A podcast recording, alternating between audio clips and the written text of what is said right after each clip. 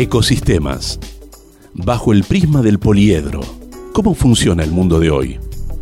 Cada vez más complejo, más incierto, cambiante, aparentemente caótico, un mundo de todos contra todos o de todos para todos.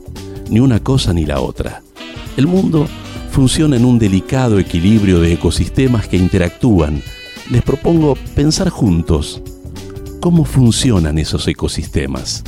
Un pequeño manual de bolsillo, quizás apenas un manojo de pensamientos y reflexiones que nos permitan acomodar, ordenar, orientar, comprender cómo funcionamos en estas sociedades hiperinformadas y comunicadas en donde cada día nos cuesta más descubrir sus sentidos y motivos. Los invito a escucharnos y descubrir juntos estos ecosistemas en los que muchas veces estamos insertos sin querer formar parte de ellos y que sin embargo son parte de nuestras luchas y decepciones cotidianas. Y bajo el prisma del poliedro, porque todo ecosistema está compuesto por diferentes caras o lados, con sus vértices y particularidades. Unidad en la diversidad, donde el todo es superior a las partes, el acuerdo superior al conflicto, la realidad se impone a la idea y el tiempo al espacio. Esto nos permitirá construir un mundo sustentable, en un ambiente pleno de humanidad en concordia con la naturaleza, única protectora de nuestra existencia y de las generaciones por venir. Bienvenidos a Ecosistemas, bajo el prisma del poliedro.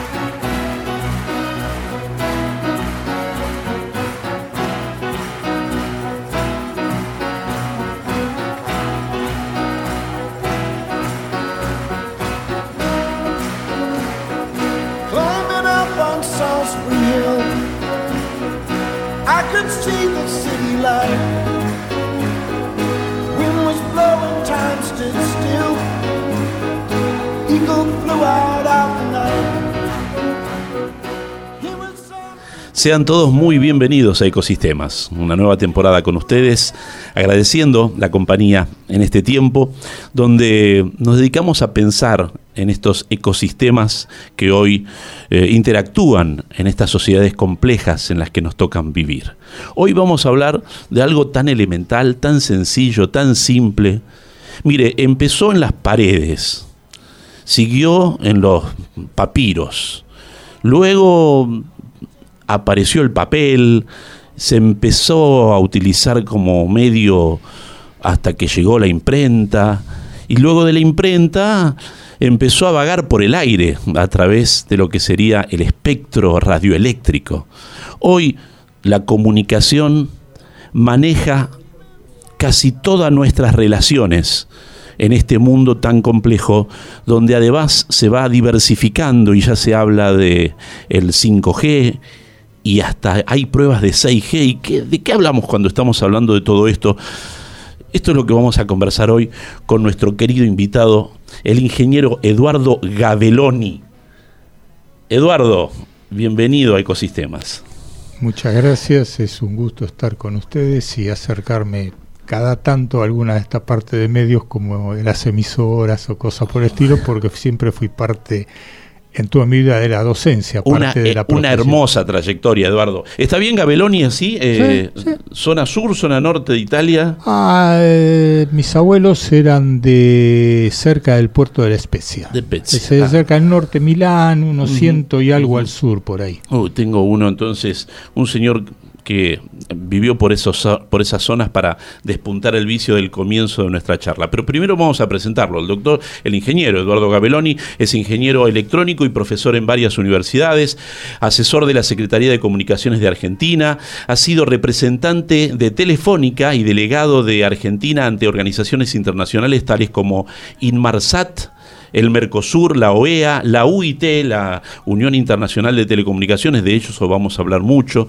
Participó en calidad de presidente y relator sobre diferentes temas como las redes IP, servicios inalámbricos, como consultor privado ha trabajado para el BID, para el Banco Interamericano de Desarrollo y también para la OIT, para Siemens, para el gobierno de la ciudad de Buenos Aires, tiene artículos eh, presentados, estudios de posgrado en el Harvard Business School, Facultad de Ingeniería de Buenos Aires, en la Universidad Tecnológica Nacional. Desde 1969 ha ocupado, mire, mire usted, 1969 ha ocupado diferentes funciones en el sector de las telecomunicaciones, tales como mantenimiento, enseñanza, proyectos de redes, servicios de regulación. Y también ha participado en varias asociaciones nacionales de ingenieros. Tengo varias, el Consejo Profesional de Ingeniería, en el Regulatel, que es un foro latinoamericano de entes reguladores, en el CAI, en la Comisión Electrónica, tengo un trabajito muy interesante sobre calidad en las comunicaciones que, ha hecho Eduardo. Y, él ha afianzado un término que a mí me llamó la atención desde el primer día que lo conocí. La idea del bienestar comunicacional en la población. Es decir, que no solamente tenemos que estar comunicados, sino que tiene que haber algo más, y que es ese sentido de sentirnos bien en la comunicación por recibirla o por poder enviarla. Ha formado parte de Telefónica de Argentina durante 17 años, fue gerente de gabinete de la Dirección de Tecnología y Normativa, y bueno, es un gusto contar con, tu sapiencia y con tu reflexión en este tiempo. Eh, me has hecho recordar una cantidad de cosas por las que pasó mi vida, con lo cual ya los oyentes saben que no soy un millennial, soy un baby boom. Sin embargo, eh, yo pensaba, ¿no? Desde 1983, que fue tu primer año en donde tuviste alguna actividad relacionada con las redes inalámbricas, ¿eh? cuando todavía no existía el teléfono celular, pero ya se estaba discutiendo a nivel internacional algunas cuestiones que tenían que ver con la comunicación inalámbrica, 1983. Y yo pensaba en las películas que había en aquella época, que estaban pensando las películas de ciencia ficción, que imaginaban el 2020.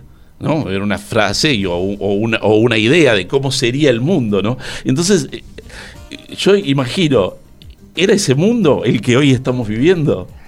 Eh, me seguís haciendo acordar de cosas que hablábamos en un tiempo, justamente porque esa conferencia de la UIT del año 83 era la preparatoria de la primer conferencia formal para discutir los servicios móviles. O sea, el servicio móvil todavía era algo más que un prototipo, pero no estaba afianzado. Ten en cuenta que el servicio móvil en Argentina llega en 1989. No, no, 1990 como Vicom. Con el famoso ladrillo, el Motorola, ¿no? Eh, primero estaba la valijita. La valijita. Y después vino ese ladrillo que hubo tres modelos de ladrillo que se iba achicando.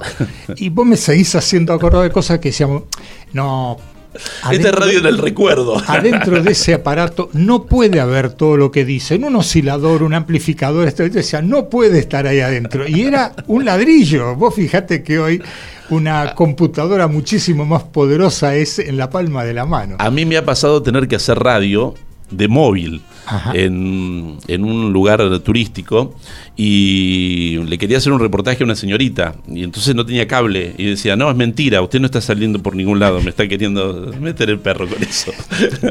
Eh, cuando se daba esa parte también que por ese entonces era casi, no inicial, ya llevaba unos años de docente, el comentario que se daba eh, con los chicos del ISER era eso que las viejas películas de ese actor buen mozo que andaba con un convertible por las avenidas y las rutas de Los Ángeles y agarraba el teléfono y, hablaba, era una mentira, porque lo único que había era un repetidor comunitario radioaficionado, a lo cual le habían puesto lo que se llamaba phone patch, y accedía, pero hablaba uno o dos y en un radio de pocos kilómetros. Entonces casi había que estar parado con el auto para hablar, pero era la idea que había de proyección hacia el futuro.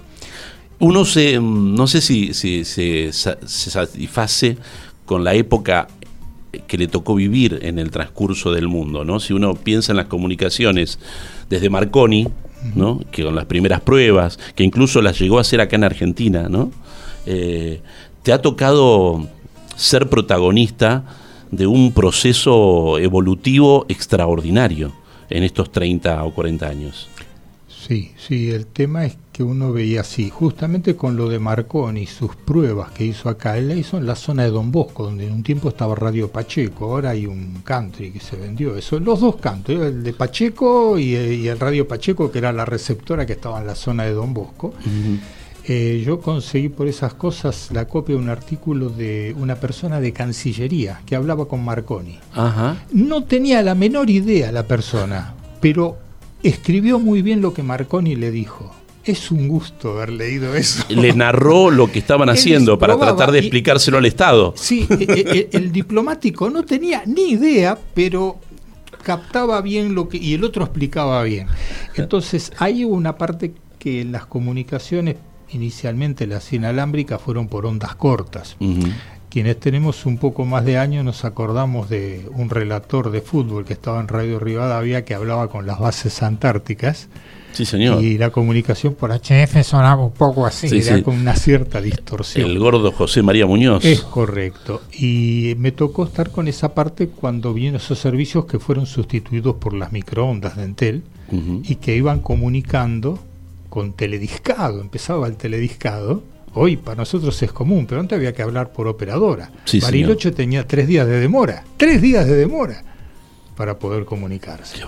y eso fue un cambio que fue muy intenso desde entonces. Eh, primero con la parte de Entel, con las microondas y las centrales, luego lo más famoso, famoso que salió a la calle es el Megatel, y luego la privatización. Cada uno tuvo su significado eh, técnico y social. Sin duda, la década de los 90, con la privatización, eh, el despliegue de las dos empresas, una telefónica y otra telecom, y después allí empieza este, el verdadero proceso de que nos lleva a que ya en 1993-94 empiezan empieza CTI también, bueno, ahí empieza también personal, Unifom, este, es, es una gran explosión, ¿no?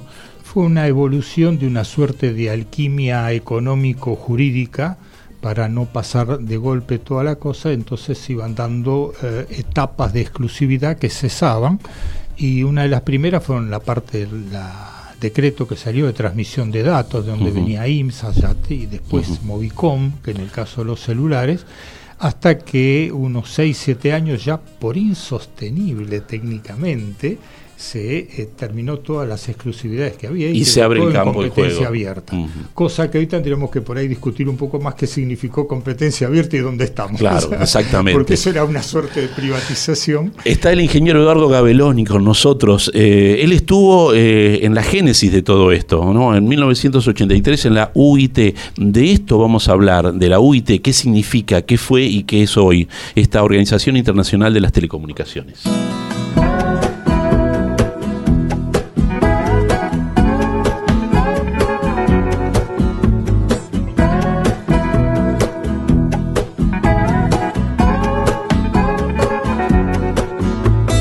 La telefonía en todas sus variantes.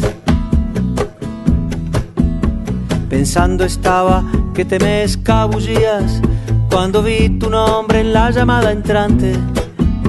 Bendita cada onda, cada cable, bendita radiación de las antenas, mientras sea tu voz la que me hable, como me hablaste hace un minuto apenas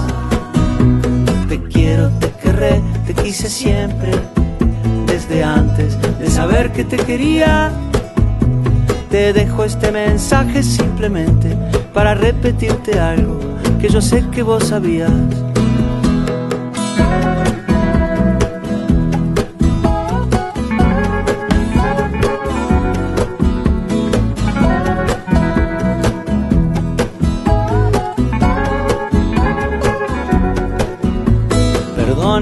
Insista en elogiar las telecomunicaciones.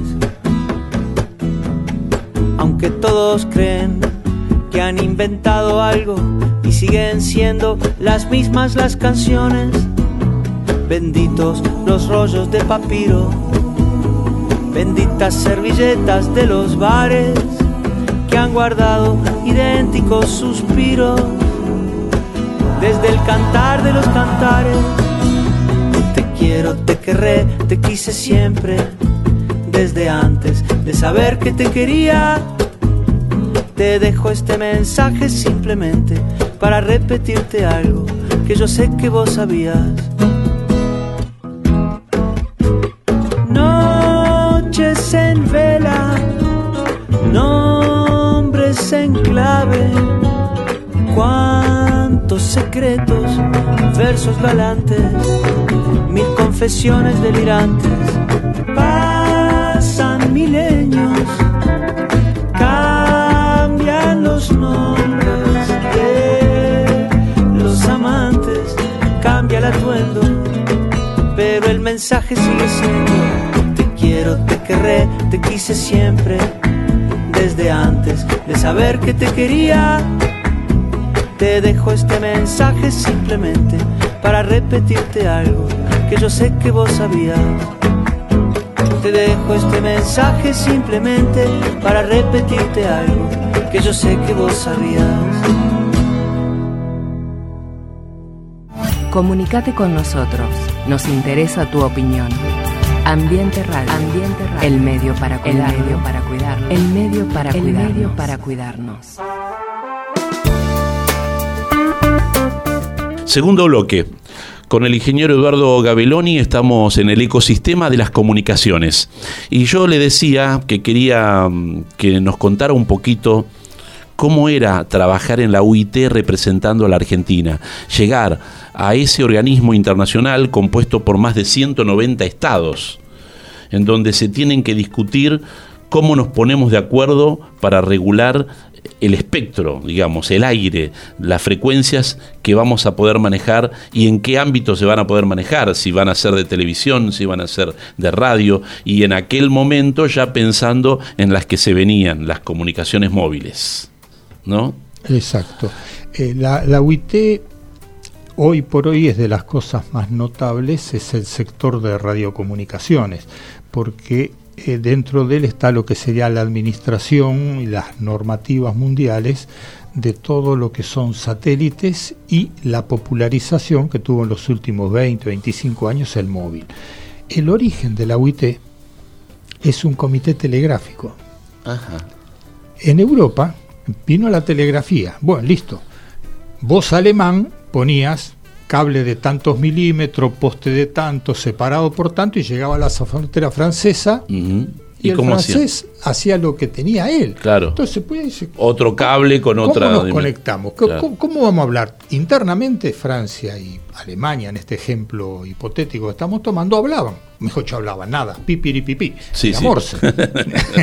Sí, pero hasta en el Morse había que ponerse de acuerdo porque entonces se mirando y, y- y- y yo quiero hablar yo qué sé París con Berlín no importa las guerras eh, estamos hablando de 1870 por allá no y decidieron juntarse a ver qué hacemos es decir que es anterior a las Naciones Unidas, es anterior. Justamente, la UIT tiene más miembros que las Naciones Unidas porque parte de otro punto que vos lo señalaste al principio la comunicación si vos agarras una dependencia de género en la OEA o en las Naciones Unidas o en todo lo que sea, tiene un fin, pero tiene otra presión o demanda distinta a la que había en las comunicaciones. Había que comunicarse las personas y había que hacer transacciones económicas. Entonces, de ahí es la fuerza que tiene y el hecho lo que se llama el espíritu de la UIT muchas veces. La UIT no procede fácilmente, está llena de humanos y los humanos se matan,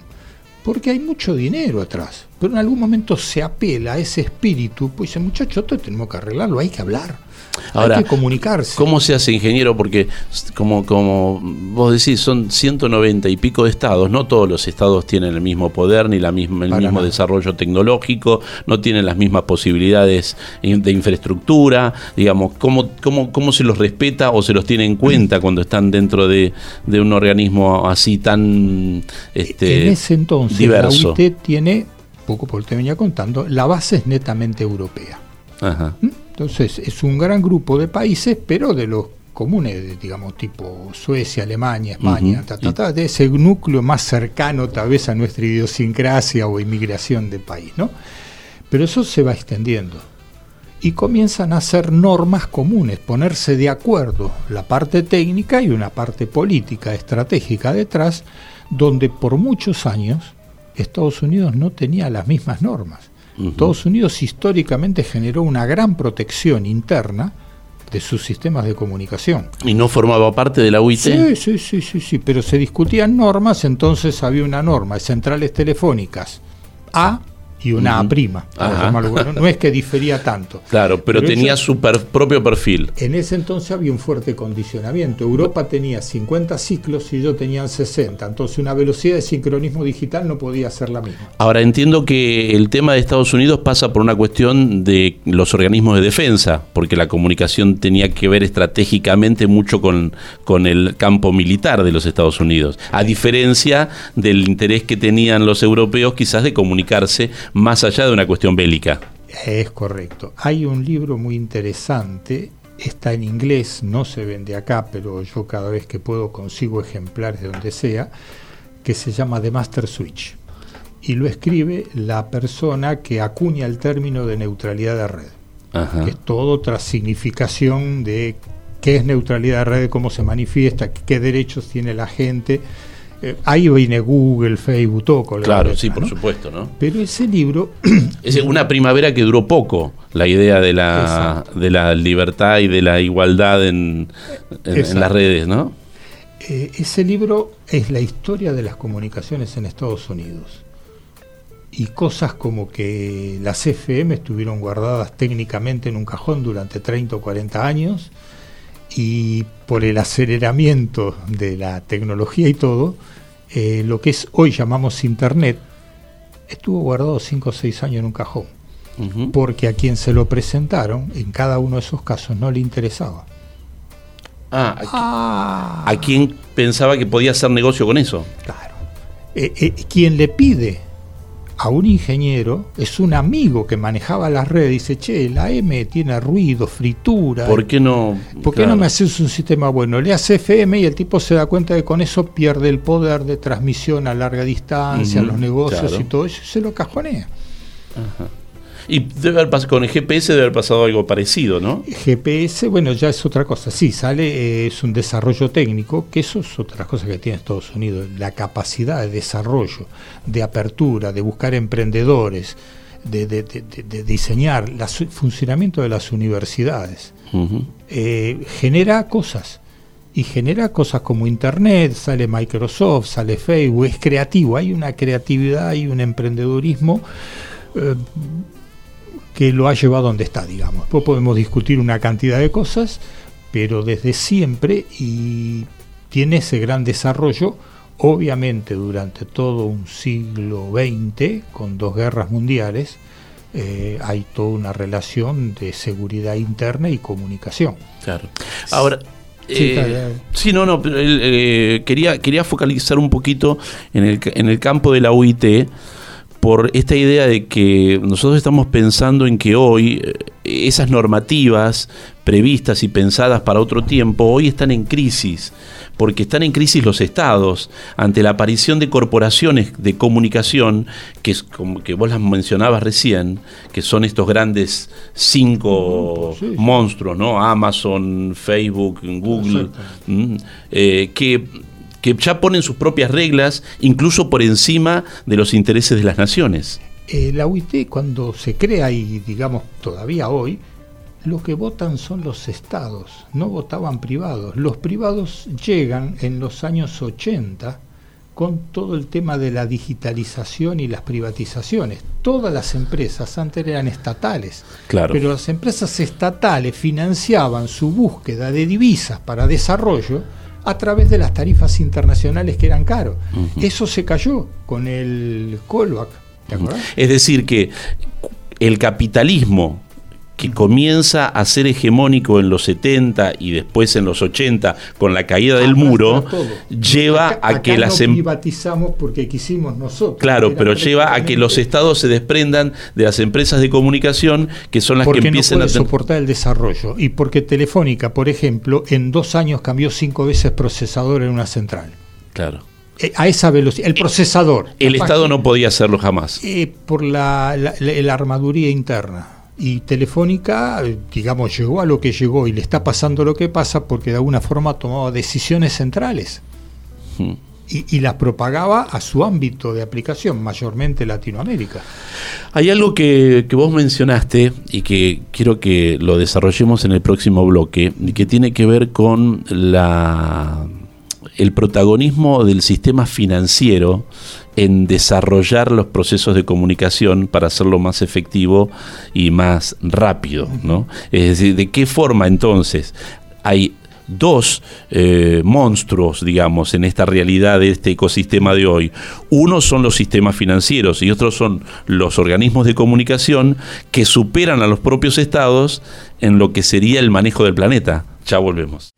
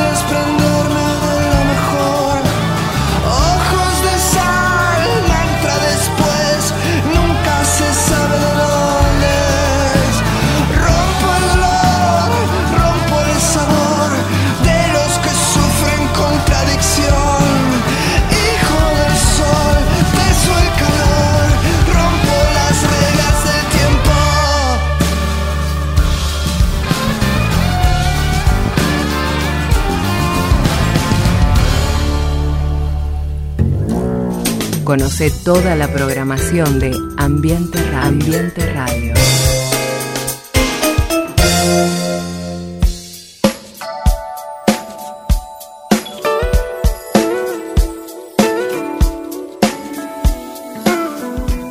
En este tercer bloque estamos con el ingeniero Eduardo Gabeloni emocionante, e atrapante también, por otra parte, eh, ecosistema de las comunicaciones. Yo le decía en el comienzo que quería traer a otro italiano para ubicarnos, porque siempre traigo algunos pensadores que tienen que ver específicamente con la temática que uno está tratando. Y en este caso había elegido a un pensador italiano, como corresponde, por el apellido de nuestro invitado también, que había nacido en Florencia, zona relativamente en el norte de Italia, y que falleció hace poco tiempo, en, 1900, en el 2017 me parece, Giovanni Sartori.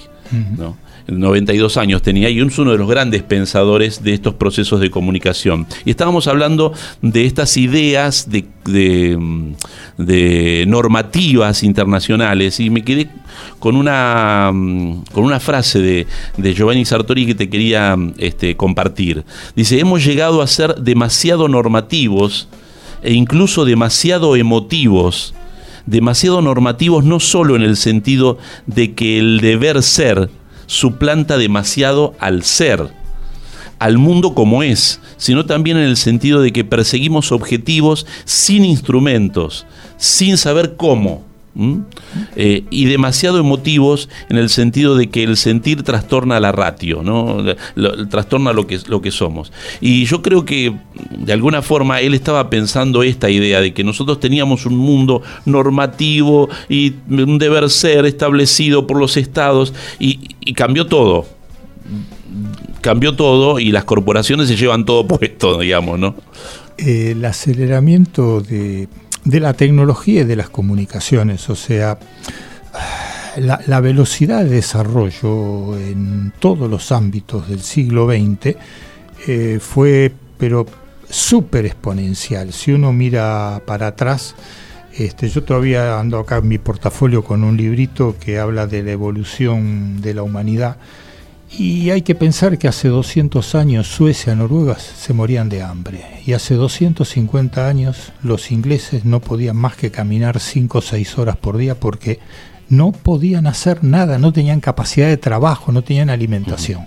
Yo estoy viendo una serie muy interesante de Netflix sobre la corona británica y habla de los cortes de luz que tenían por la falta de energía a fines de los 70, a fines de los 60, digamos, ¿no? En una, de las crisis tremendas. Yo te hablo de hambre. Y, vos estás hablando de hambre, ¿no? Exactamente. En, Europa pasó a comer en, con en un país que tiene hambre, en un país como Argentina, donde hoy podemos estar hablando del desarrollo del 5G y podemos estar hablando de, de, niños wichis que, fallecen desgraciadamente en una gran tragedia que es inexplicable e injustificable. Sí, sí, sí, conozco un poquito el caso de los Wichis Formosa por, historia, digamos, en cada uno.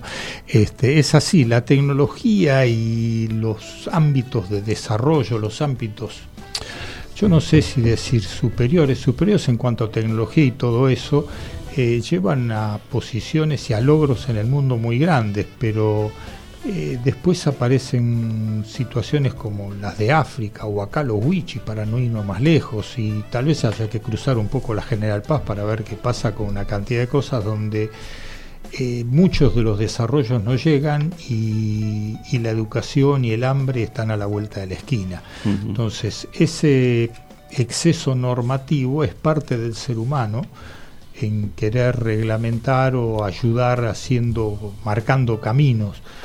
Pero el ser humano respeta eso y también se revela contra eso. Sí, yo estaba repasando una entrevista que le hacían a Rafael Reif, que es presidente de un instituto tecnológico en Massachusetts, que él habla sobre la inequidad que trae esta revolución tecnológica.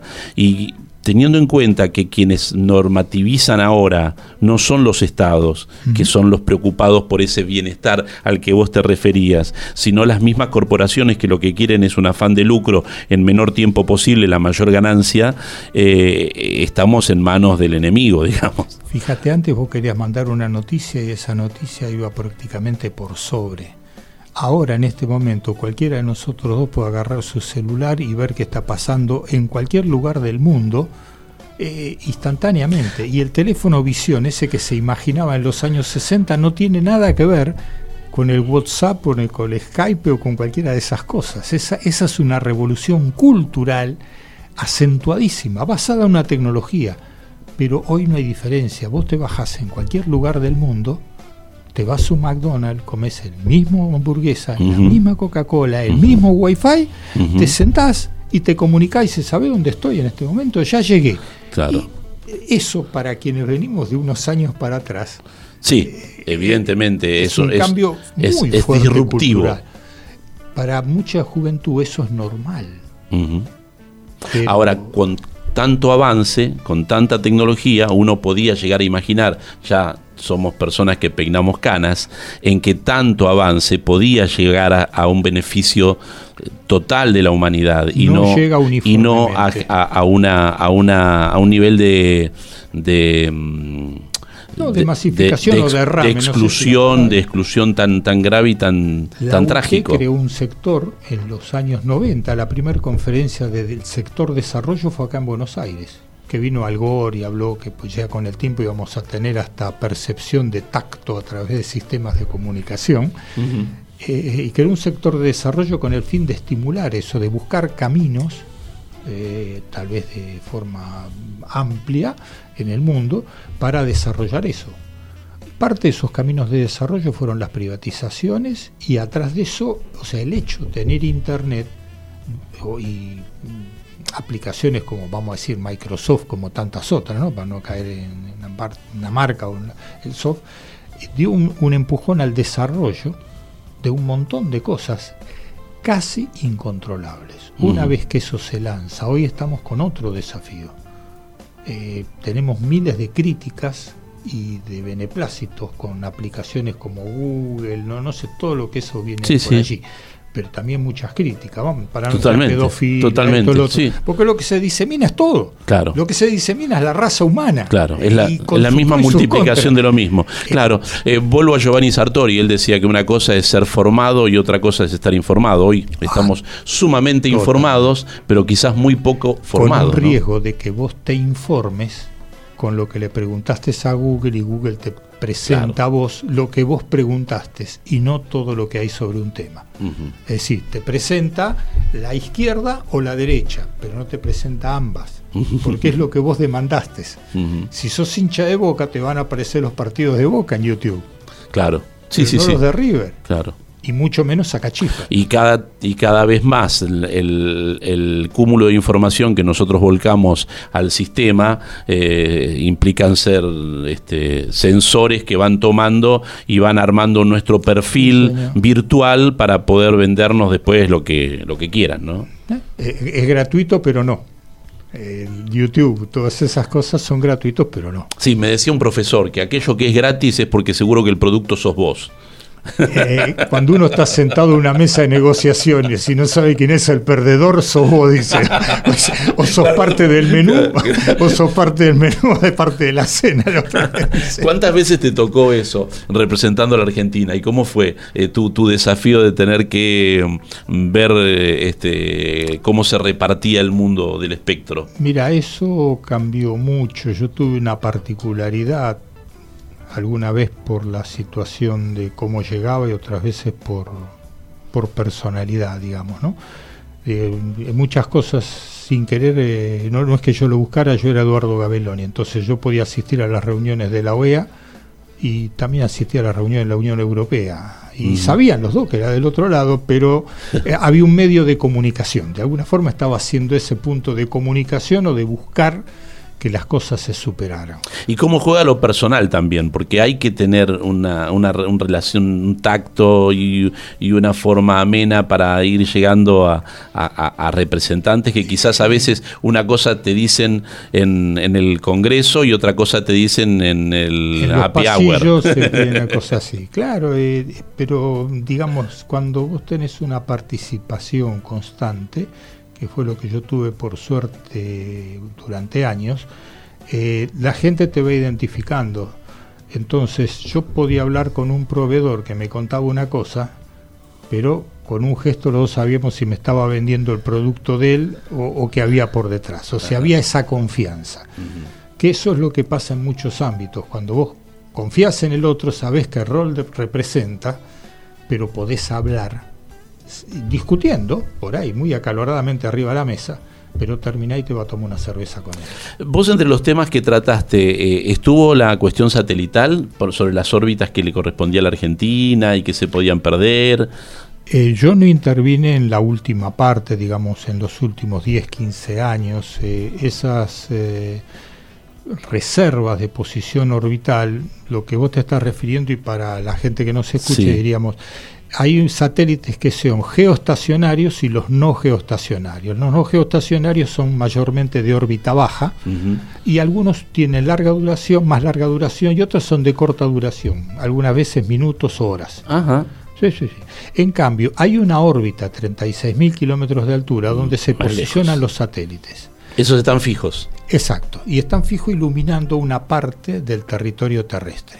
Vos me decís 36.000 kilómetros de altura y haces pi por diámetro para tomar y decís, es una distancia fantástica. Claro. Está más congestionada que el microcentro para estacionar. Así te lo digo. Es- tanto, tanto que la UIT Mirá vos. te da, ah, vos querés poner un satélite, ah, mira, en tu posición, en tu posición allá arriba, pone otro satélite al lado y si se chocan el problema es tuyo, pero no me dañes a los de al lado, porque ya no hay posición. Tanto. Increíble. Claro, hay lugares y lugares.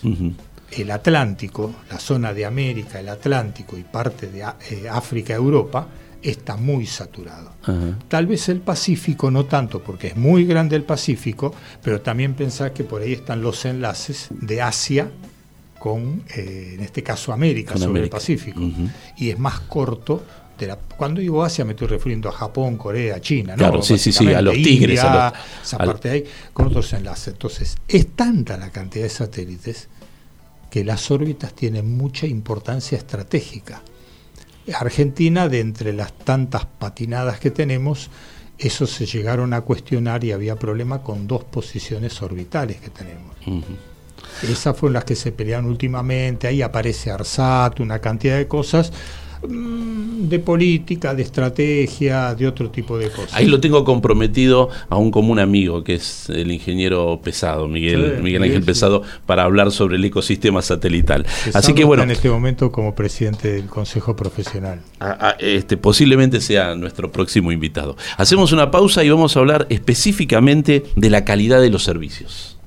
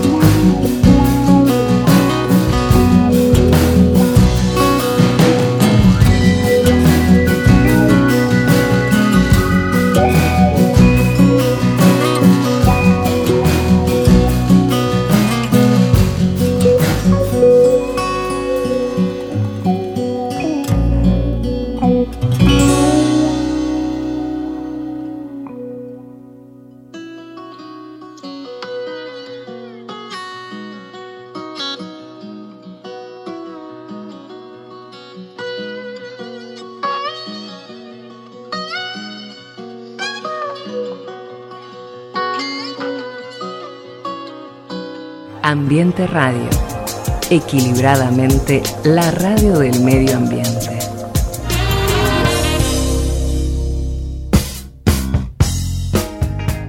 En el comienzo de nuestra charla con el ingeniero Eduardo Gabeloni estábamos conversando acerca de un término que él ha acuñado y que a mí me parece interesante, que es el bienestar comunicacional de la población.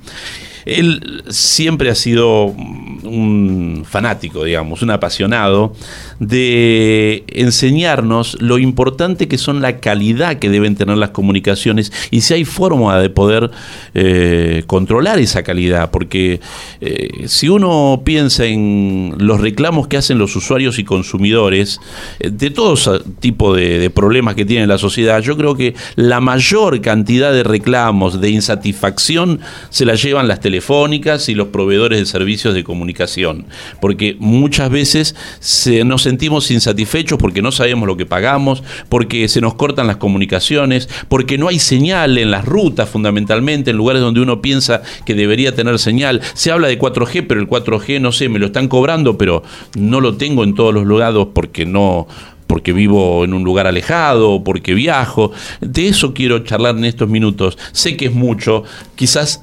merezcamos otra conversación más, pero empecemos a, ir vislumbrando esta, cuestión que tiene que ver con el bienestar comunicacional. ¿Cómo estamos hoy en Argentina en ese aspecto? Eh, para dar alguna forma, arrancar esto de forma impactante, digamos, eh, de calidad estamos mal. Y lo vivimos eh, cotidianamente todos. Para no irnos del tema de las comunicaciones, Vos recién mencionaste cuestiones como cobertura, todo eso. Somos un país muy extenso. El país es extenso, tiene todas las dificultades y no tiene tantos recursos para cubrir o esa cobertura es progresiva. Lo que del punto de vista de la calidad está en que muchas veces nosotros en cuanto a lo que debería ser cada una de esas generaciones de celular, eh, la primera generación que era el analógico, la digitalización que era 2G, ya la llegada un poco de Internet que era 3G, el 4G que está ahora y el 5G. Nosotros nunca tuvimos la generación. Es como si yo te digo, mira, acá te vendo este automóvil. Es una Ferrari que da 300 kilómetros por hora, pataplín y pataplá. La Ferrari está todo muy bien, pero viene con goma recapada, las rutas son de empedrado y todo el mundo tiene la Ferrari, pero nadie dice Nunca la va a poder No puedo andar ni nunca puedo pasar de 80 o se me rompieron todos los amortiguadores porque por donde voy. O sea, quiero decir, hay situaciones de entorno en general que hacen que nosotros no tengamos la calidad que debería ofrecer eso. La norma de UIT dice que 3G eh, responde a tal velocidad y en tales condiciones. Nosotros jamás tuvimos eso. Es decir, que el aparato se puede vender sin importar la autopista en la que va, a funcionar. Estás vendiendo algo que eh, no, no da la prestación que debería dar lo que es la hoja de norma. No teórica, teórica muchas veces está más que eso, pero cuando dice, bueno, usted para la calle, esto debería ser. Muchas veces pasa que ni siquiera los terminales que te venden y eso no es que esté mal, pues así, el terminal este no da tanto. Terminales de las mismas proveedoras de servicio. sí, sí, entonces vos querés un terminal que te dé todo 3G, tenés que comprar más bien uno de alta gama y no de baja gama. Sí. Ahora, eso no se dice. Entonces vos ahí, si no me compré, tengo uno de 3G, terminal 3G, sí, 3G, pero no te está dando la velocidad, pero es intrínseco al propio aparato, al terminal. Para caso de GCM, eh, había ocho terminales 3G lo daba el terminal 7 y 8, clase 7 y 8. Los primeros 6 no lo daban. Y todos compramos, yo supongo que todos me habían comprado del 1 al 6. Eh, no, no tengo una estadística, no, no, claro. averiguar.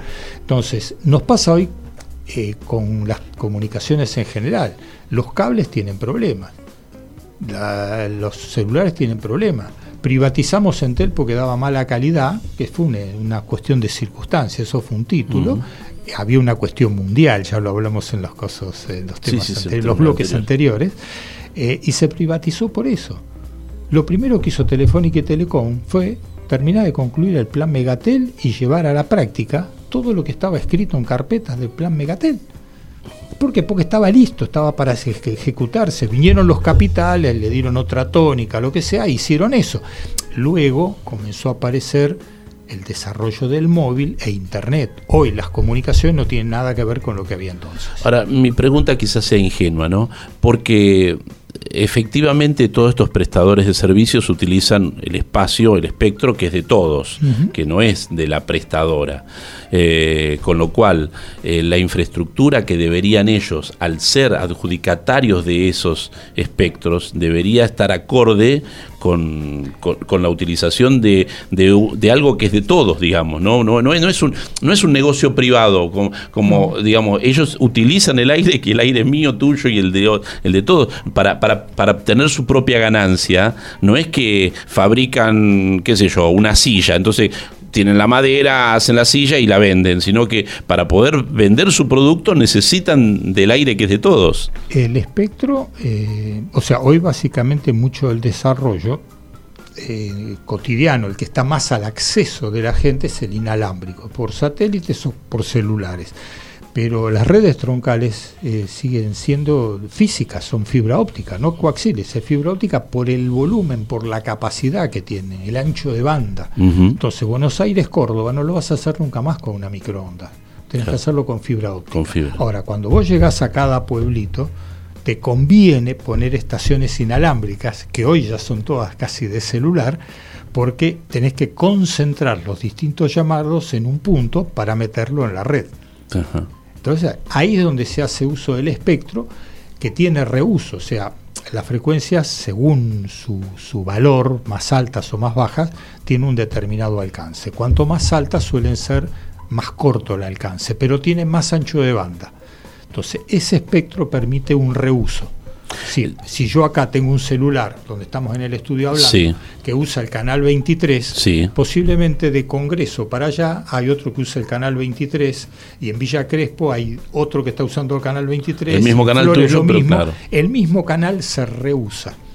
Depende de dónde esté cada y uno. Las empresas invierten capital para hacer ese desarrollo. En los lugares donde hay mayor cantidad. Le pagan a los proveedores, pagan el derecho del espectro que normalmente hasta ahora se venía licitando, pagan sus impuestos y le tiran unos mangos de ganancia a las acciones de los que han invertido en ellos. Digamos, ese es el esquema capitalista general, donde vamos y vamos. Yo tengo un ahorro y compro acciones de Telefónica, o de ATT, o de Ericsson. O... ¿Y el usuario dónde está? Y el usuario debería estar un poco más protegido por las leyes, en este caso le toca al Estado que tiene que pelear cada vez con gente más relevante, ya no nacional, sino a nivel mundial. Porque el hecho, nosotros tenemos tres, hoy, ¿no? Hay, hay, tres prestadoras nacionales, digamos. Siempre se habló de una cuarta, ¿no? O, hay cuartas que, hay, que hay regionales. Posiblemente no del mercado, es otra discusión. No, pero las cooperativas ah, o pequeños lugares donde, donde ya se ha desarrollado. Tienen todo un mercado para ellos y tienen que estar siendo cuidadas por el Estado porque representan un segmento particular, que esa es otra charla en todo caso, donde se ve la, fortaleza de las cooperativas y donde no deberían meterse porque pasan a ser débiles. Es otra cosa, es eh, otro plante, otro análisis. Yo pienso en el mundo que se viene, ¿no? Pienso en el, internet, en el Internet de las cosas, en la Big Data, en la necesidad de los autos, qué sé yo, autónomos el día de mañana. Esto va a requerir no, no, no necesariamente tener que llegar al 5G, con el 4G se puede tranquilamente. Se pueden hacer, pero todos esos sistemas están basados en calidad. Eh, si yo, digamos, me pongo que vengo en el subterráneo y enciendo el aire acondicionado de mi casa, por puesto de historia de la IoT, que se llama Internet de las Cosas, eh, tengo que tener calidad, porque si no, eh, lo que estoy teniendo es una aplicación en mi celular que se cumple a medias y hay cosas que el aire acondicionado no me preocupa mucho. Cuando llego a casa aprieto la tecla y anda. Pero otras cosas no, no me vas a hacer un monitoreo cardíaco con una red con las condiciones que está. Estoy dando ejemplos. No, pero estoy, pensando en el mundo de las finanzas, específicamente porque vos viste que uno de los grandes desarrollos de estos últimos tres o cuatro años ha sido los mercados de pago mediante el sistema del celular. Monedas y todo eso que escapan un poco a los controles cambiarios. Claro, escapan los comunicaciones, o sea, así como Skype y eh, WhatsApp se escapaban de los controles de, la comunicación. los básicos tradicionales, las llamadas internacionales, este, la parte financiera también tiene sus escapes. Ahora, ¿quién controla eso? Porque ahí es donde... Eh, una cosa es contenidos, otra cosa es tecnología. Claro, es como transversal, ¿no? las dos cosas tienen que estar de la mano y ahí sí se necesita alguien que posiblemente sea el Estado fuerte y capacitado, eh, maduro, agregaría la palabra para no poner otros calificativos más, que se encargue un poco de cuidar a la gente, pero también se necesita alguna responsabilidad de la gente. Las comunicaciones son las que tienen el mayor porcentaje y número de quejas. Pues yo digo el 80%, puede tener el 80% de un millón, el 80% de tres. No, está bien. Pero las comunicaciones tienen las dos quejas más grandes en porcentaje y en número, y sin embargo, no ha habido manifestaciones ni corte de ruta por carencia de comunicaciones. Para poner un extremo. Claro, sí, sí. ¿eh? No, pero es algo que ¿Eh? habitualmente se sufre en las rutas, por ejemplo, donde estaría establecido obligatoriamente que, que, se tuviera servicio, ¿no? Tengo anécdotas de gente de cuando fue CTI la primera que ganó y quisieron cubrir las rutas, era su objetivo, era el motivo de la licitación, tuvieron deformaciones que llevó a que no fuera lo prioritario, que en parte sí, pues no es totalmente todo el país, pero muchas cosas tuvieron que atender otros pedidos. Eduardo, ha sido un gustazo poder charlar este tiempo. Nos quedan un montón de, temas porque creo que ha sido un disparador para pensar en, de qué manera nos, nos atraviesan los procesos de la comunicación. Yo digo comunicación mediada, ¿no? es la comunicación en donde tenemos alguien en el medio que eh, tira para un lado, tira para el otro, o que se, se lleva parte del... Y hay que cuidar a ese ciudadano también con la tecnología para que llegue y con los contenidos para que lleguen cosas que lo traten de mejorar, que no quede pauperizado ni en forma de alimentación, ni en forma de formación personal. Claro. Por, bueno, hay muchas anécdotas de qué significa, digamos, las comunicaciones. Si no me lo dice la televisión, yo no creo que acá en la vereda hay un incendio. Eh, es el ejemplo típico que se pone. Sí. ¿eh? sí, era sí, el prototipo de lo que nosotros venimos. Entonces, legitimaba. El, cuidado, al ser humano eh, debería ser en, el Estado, así queremos lo que venimos de unos años. Sí, si también se cumple o no es otra discusión. Posición crítica y pensamiento reflexivo como el este. espíritu tiene que ser crítico. El espíritu tiene que ser crítico. El apasionamiento tiene que existir. Eduardo muchas gracias. Muy amable. Gracias a ustedes hasta aquí llegamos. Ezequiel Amarillo en la operación técnica, Melina Reboa en la producción de ecosistemas. Gracias por acompañarnos, han sido muy amables. Hasta todos los momentos.